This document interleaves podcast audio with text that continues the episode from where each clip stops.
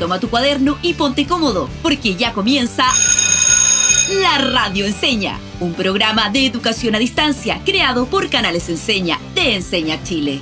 Escucha todos nuestros programas en nuestra página canales.ensenachile.cl con N, no con ñ, donde podrás encontrar este y más capítulos, además de guías que te ayudarán a poner a prueba todo lo aprendido.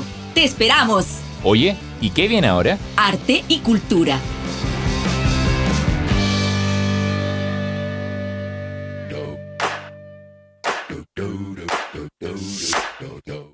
Bienvenidas y bienvenidos a la Radio Enseña Arte y Cultura. El capítulo de hoy viene con grandes sorpresas, así que prepárense.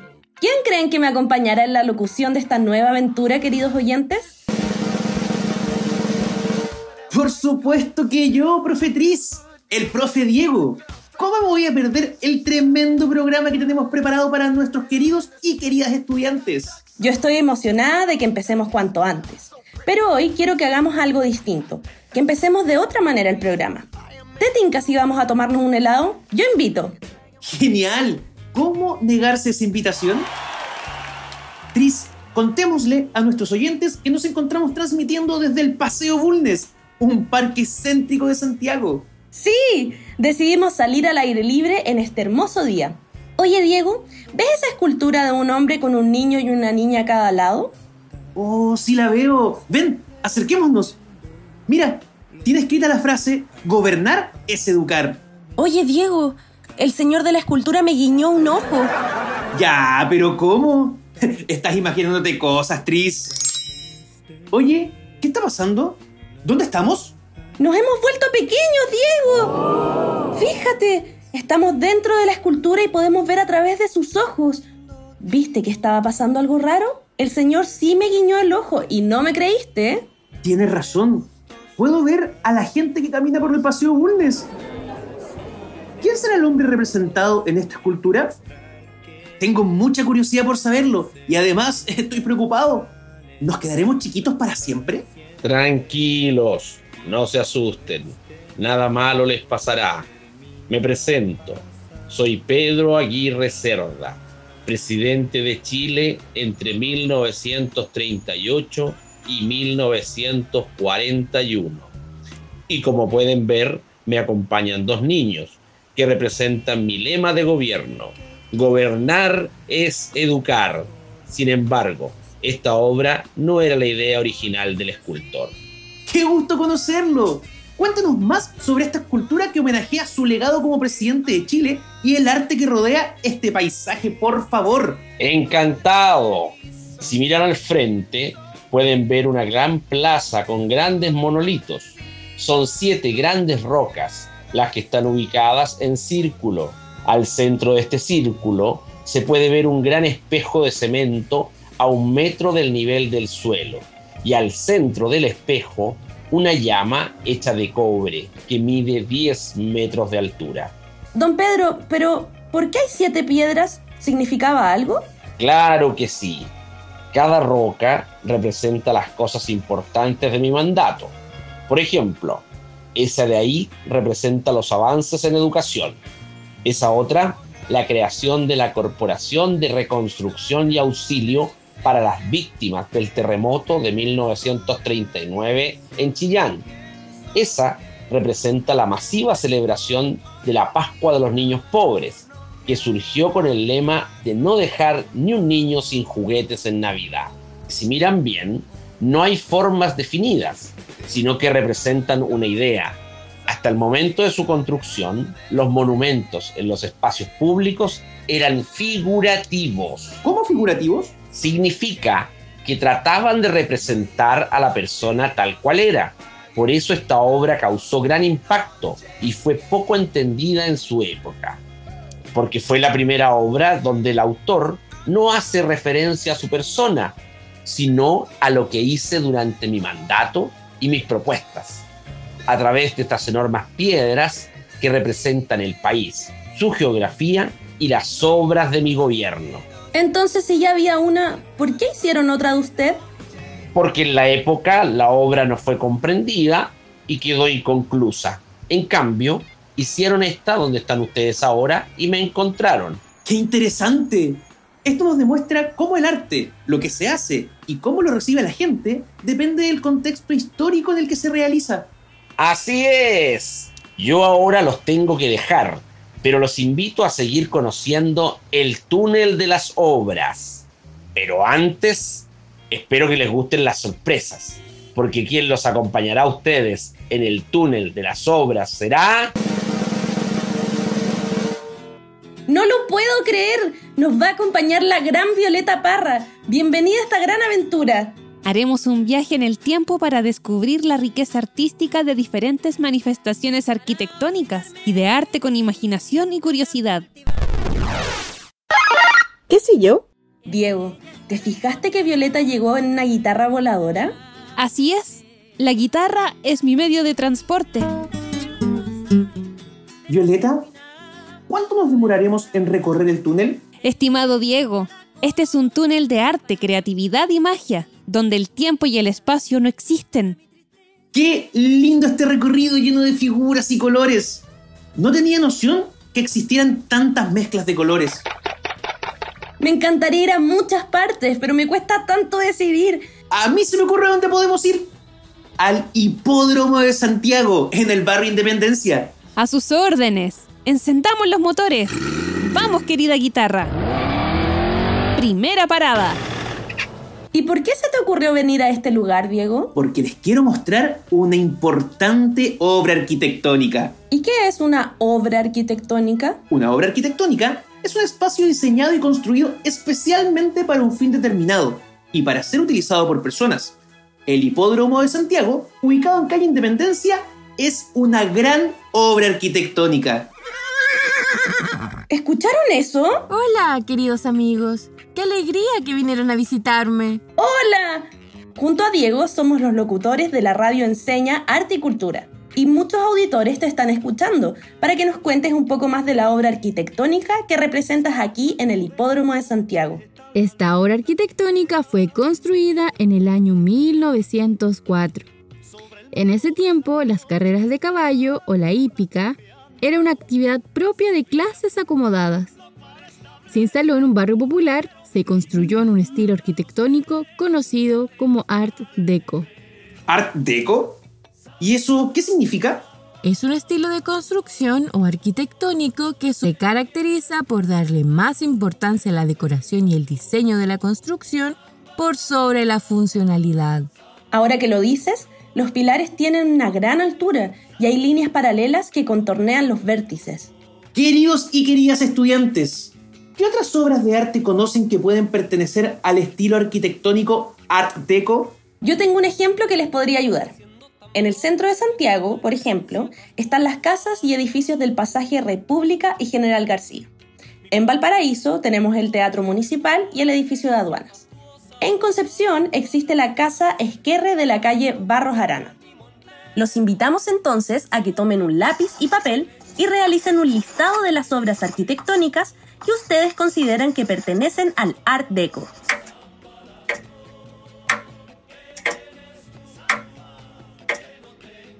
Pronto lo sabrán. Súbanse al ala de la guitarra para seguir viajando por el túnel de las obras. ¡Guau! ¡Qué rápido llegamos! ¿Dónde estamos? Diego Tris, este es el Centro Cultural Espacio Mata. Entremos. Los traje aquí para visitar una obra de arte que celebra un momento histórico en el mundo de la política. El primer gol del pueblo chileno fue realizado por el pintor chileno Roberto Mata, quien viajó por primera vez a Chile para realizar esta obra. ¿Quieren que les cuente por qué somos una obra tan memorable? No lo puedo creer. Este mural nos está hablando. Queridas y queridos radioescuchas, pongamos mucha atención a lo que nos tiene que contar esta figura. Este mural fue pintado en una comuna de la región metropolitana llamada La Granja. Allí, en una piscina pública, Roberto Mata y la brigada Ramona Parra realizaron este mural usando colores propios de las brigadas muralistas. Tiene 24 metros de largo y 4 metros de alto y muestra cómo figuras no humanas en una cancha de fútbol meten un gol. Además les cuento que esta obra fue restaurada ya que en 1973 fue borrada con capas de pintura y cal, hasta que en 2008 estudiantes de la Universidad de Chile deciden recuperarla y restaurarla. ¡Oh, qué interesante! ¿Y ustedes, Radio Escuchas, qué obras artísticas conocen que hayan sido restauradas en su ciudad, región o a nivel nacional? Queridísimos estudiantes, haremos una pausa en nuestro viaje porque hemos llegado a la sección favorita de la profesora Tris, que es la voz del estudiante. Queridos y queridas amigos de la radio escucha, cuéntenos, ¿qué monumento conoces de tu ciudad que podríamos visitar y por qué? Vamos a escuchar lo que nos tiene que decir el estudiante Amaro. Hola a todos los que me estén escuchando y mi nombre es Amaro Sangüesa y soy del Colegio CREP de la región de Valparaíso. Ahora les voy a recomendar un lugar donde podrían visitar y es muy agradable. Este lugar es la Plaza Vieja, es un lugar muy simbólico de Chile que se encuentra en la calle Comín 1039 en la comuna de Quilpué y en la región de Valparaíso. Este lugar hace mucho tiempo fue poblado por quechuas que enviaban oro a Cusco, la capital del antiguo imperio inca, o sea que era una zona muy importante. Cualquiera podría visitar este lugar debido a que actualmente no es ni restringido ni privado. Y es un muy buen lugar para poder correr o ir a una tarde. Esta plaza contiene juegos para niños, zona para hacer ejercicio y una estatua de la cabeza de el simbólico Arturo Prat. Escuchamos también a Benjamín del Colegio CREP. Hola, mi nombre es Benjamín Bachman, soy del Colegio CREP, de la región de Valparaíso. Podrían visitar la plaza ubicada en el puerto de Valparaíso, frente al muelle Prat, llamada Plaza Sotomayor. Ahí se encuentra el monumento público a los héroes de Iquique, bajo el cual se encuentra la cripta con los restos de, de los, de los mártires del combate la Guerra del Pacífico. Está rodeada de muchos edificios de distintas épocas y está cerca del muelle Prat que me encanta porque es uno de los lugares más lindos de Valparaíso, donde se ve su bahía. También quiso compartirnos su respuesta Fernanda del mismo colegio. Escuchemos. Hola, mi nombre es Fernanda Burgos. Podrían visitar la casa de Pablo Neruda en Isla Negra. Esta construcción nos da un conocimiento histórico y cultural del gran poeta. Las colecciones más importantes de esta casa están vinculadas al mar.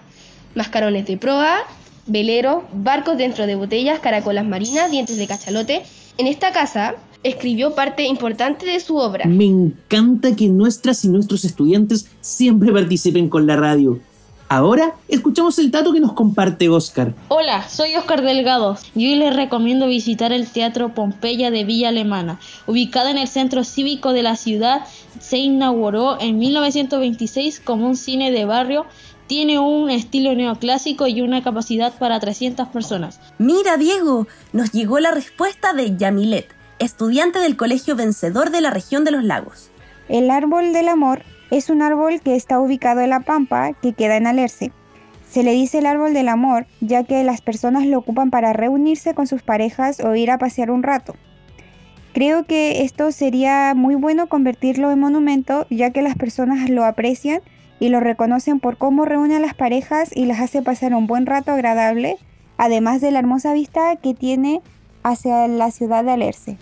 Y finalmente, quiso compartirnos su respuesta Raúl, también del Colegio Vencedor. Hola, soy Raúl Muñoz, estudiante del Colegio Vencedor en la región de los lagos, y para responder la pregunta de qué lugar cerca de donde yo vivo podría convertirse en un monumento, yo creo que un monumento que simbolice quizás el cuidado por la flora y fauna y de los recursos naturales sería un árbol quizás acompañado de, de algún animal típico de la, de la región para que las futuras generaciones generen una conciencia y vean que el esfuerzo que hacen algunas institucionalidades para mantener el desarrollo sustentable y el cuidado de los recursos que disponemos actualmente.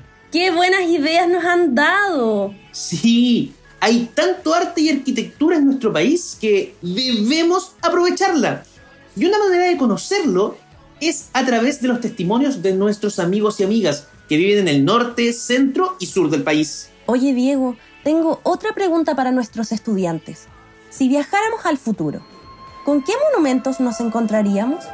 ¿Qué lugares cerca de donde vives podrían convertirse en monumentos? ¿Y por qué? Nos comparte su respuesta Raúl, estudiante de la región de los lagos. Hola, mi nombre es Raúl Muñoz, soy del Colegio Vencedor de la región de los lagos.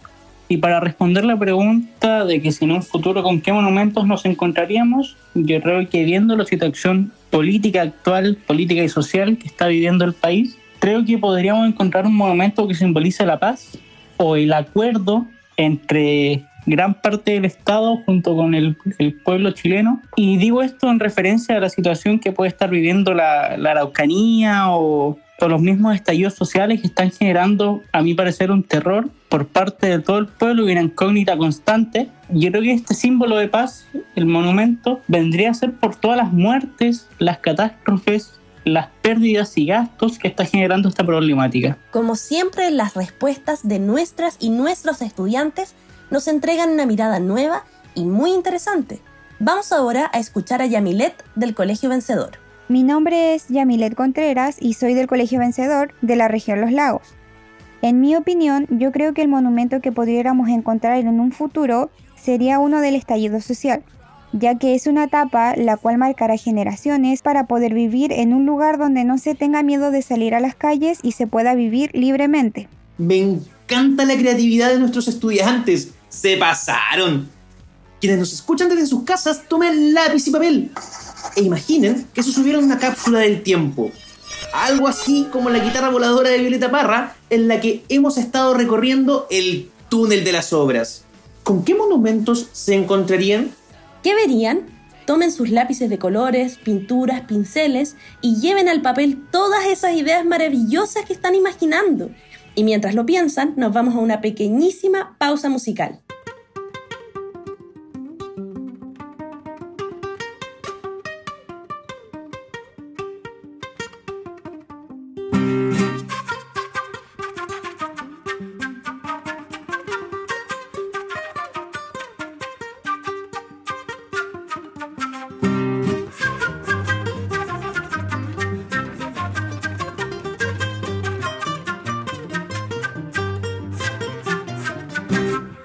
Carnavalito del cien mueve las patitas siempre de a diez. Baila que baila sin un traspié, baila al derecho, baila al revés. Carnavalito del cien mueve las patitas siempre de a diez. Baila que baila sin un traspié, baila al derecho, baila al revés. Esa botita de charol hizo su amigo el caracol. En el ojal lleva un jazmín se lo dio el puerco espín.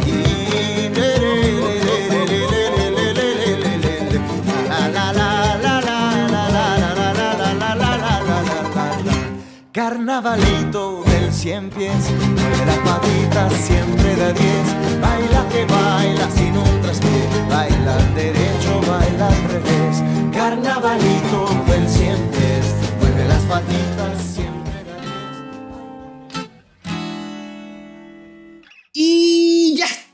vuelta.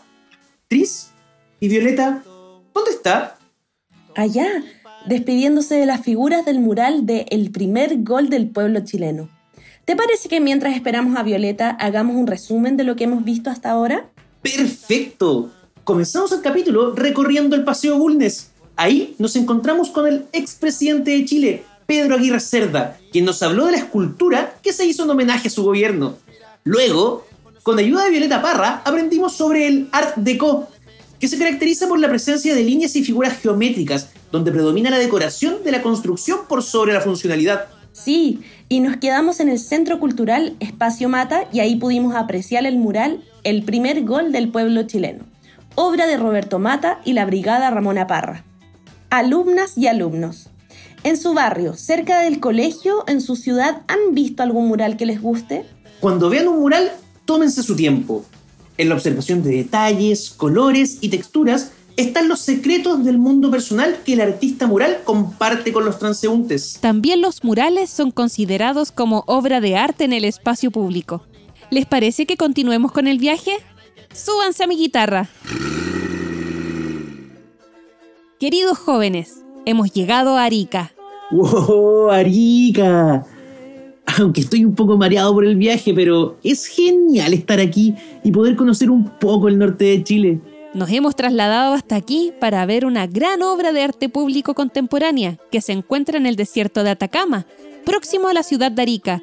Son las presencias tutelares del artista Juan Díaz Fleming, realizadas en el año 1996 e inauguradas en el año 1997. También hay obras de arte en el desierto. Esto es increíble, pero no me quedó muy claro eso de las presencias tutelares. Yo te lo puedo explicar. ¡Ay, qué susto! ¿Y usted quién es? Perdona, no te quise asustar.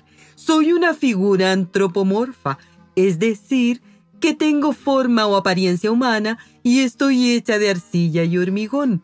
No tengo pies ni manos, pero puedes reconocer una forma de persona. Me acompañan otras figuras y formamos un conjunto escultórico basada en la cosmovisión andina y las culturas ancestrales de la zona. ¿Conjunto escultórico? ¿Cómo es eso? ¿Qué significa? Los conjuntos escultóricos son un grupo de representaciones escultóricas en las cuales existen varias figuras juntas que conforman una escena. O sea, ¿ustedes serían un conjunto escultórico? La obra que representamos se entiende y expresa si estamos todas las figuras juntas. Diego, ¿recuerdas la obra que vimos al inicio del programa en homenaje a Pedro Aguirre Cerda? De seguro que nuestros radioescuchas sí lo recuerdan. Sí lo recuerdo. ¿Por qué? Porque considerando lo que nos menciona la figura antropomorfa, la obra de Aguirre Cerda también sería un conjunto escultórico. Tienes toda la razón. Por lo que escucho, conocieron a mi viejo amigo Pedro Aguirre Cerda. Ahora, es importante aclararles que, a diferencia de la obra en honor a mi amigo, nosotros somos abstracciones de figuras humanas y no obras figurativas. Exactamente. El arte abstracto no busca representar la realidad como es, sino presentar formas, colores, objetos para expresar una nueva realidad. Me encantó venir al desierto a conocer esta obra. ¿No les pasó que se sintieron pequeños y conmovidos frente a estas esculturas? Sí, me sentí igual de pequeño cuando nos adentramos en la obra de Pedro Aguirre Cerda. Eso sí, las presencias tutelares me costaron un poco descifrarlas. ¿Y ustedes, queridos estudiantes, conocen alguna escultura de estas características? Pueden googlear alguna obra para interpretar y comentar las sensaciones que les provoca observar este tipo de obras. Pueden visitar las obras de arte de la escultora chilena Marta Colvin en el siguiente sitio web www.artistasvisualeschilenos.cl. ¿Y por qué estamos escuchando esta canción? Queridos, en el túnel de las obras todo puede pasar. Mi guitarra se ha convertido en un tren. ¡Súbanse! ¿A dónde hemos venido, Violeta? Estamos en el viaducto Mayeco, en la provincia de Mayeco, región de la Araucanía. Les quiero presentar al responsable de esta obra, el ingeniero Aurelio Lastarria. Las personas que están trabajando tienen una vestimenta como de otra época. Eso, Diego, es porque nos encontramos en el año 1885, época en la que comienzan a expandirse las fronteras en el sur de Chile en un proyecto de extensión de red ferroviaria. Hola, les cuento que esta obra de ingeniería metálica fue considerada el puente más alto del mundo en su época. Otro dato interesante es que hubo varias empresas francesas que se quisieron hacer cargo de la construcción. ¿Qué es lo que caracteriza a un monumento histórico? Los monumentos históricos corresponden a los lugares, ruinas, construcciones o objetos de propiedad fiscal, municipal o particular que por su interés histórico o artístico o por su antigüedad son definidos como tal. Muchas gracias por su respuesta, señor Aurelio Lastarria. A nuestros oyentes les preguntamos, ¿qué obras conocen que tengan similares características a las del viaducto Mayeco?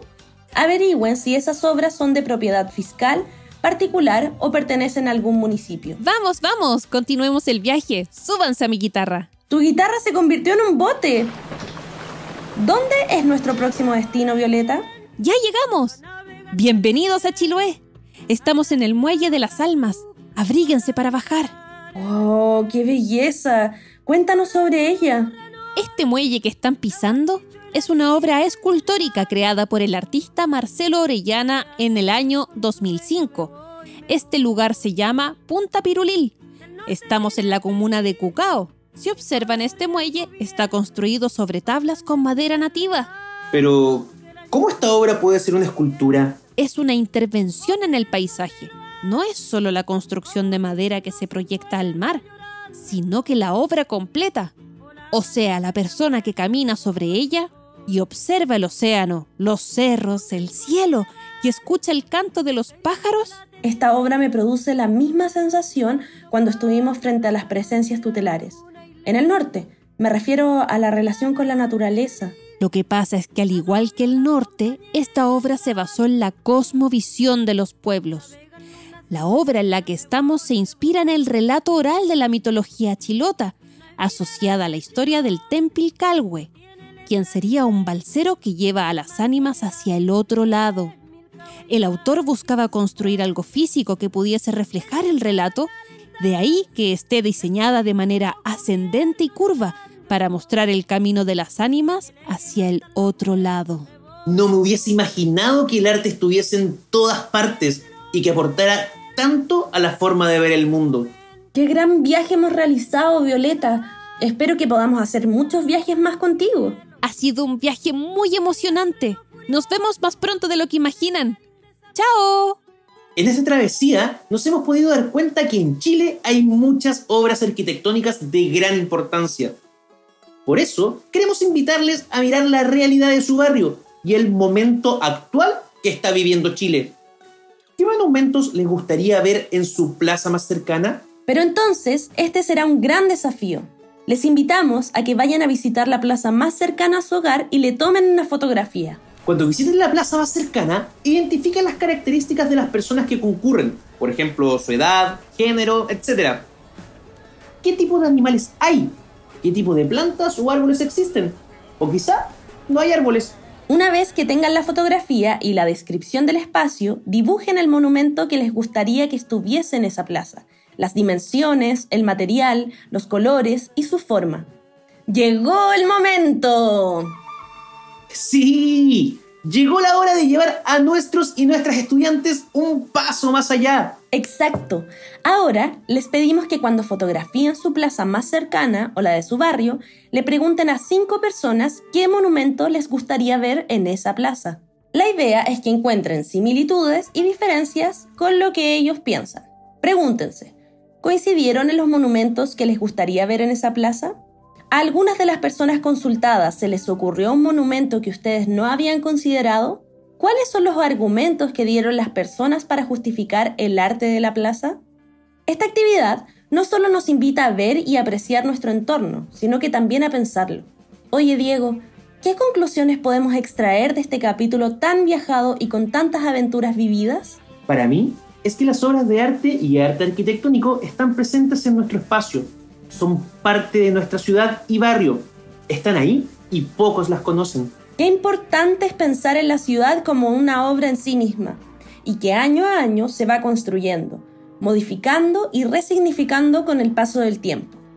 Diego, ¿qué tan conscientes somos de la importancia del espacio público como espacio de transmisión de significados? El espacio público es algo que tiene una importancia histórica y social es como un lienzo que permite ir dejando testimonios físicos de hitos históricos del desarrollo de sociedad y de la cultura. Estudiantes, piensen en algún momento en que se hayan detenido a observar un monumento que llamara su atención.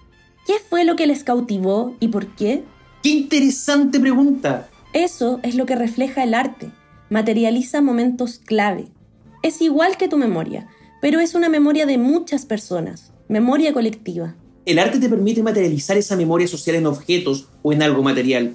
De alguna manera, esa obra te contiene a ti, te consideró a ti y te espera a ti. No hay solo una manera de ingresar a nuestra identidad e historia. El arte nos permite un camino en el cual transitas por lo humano y emocional.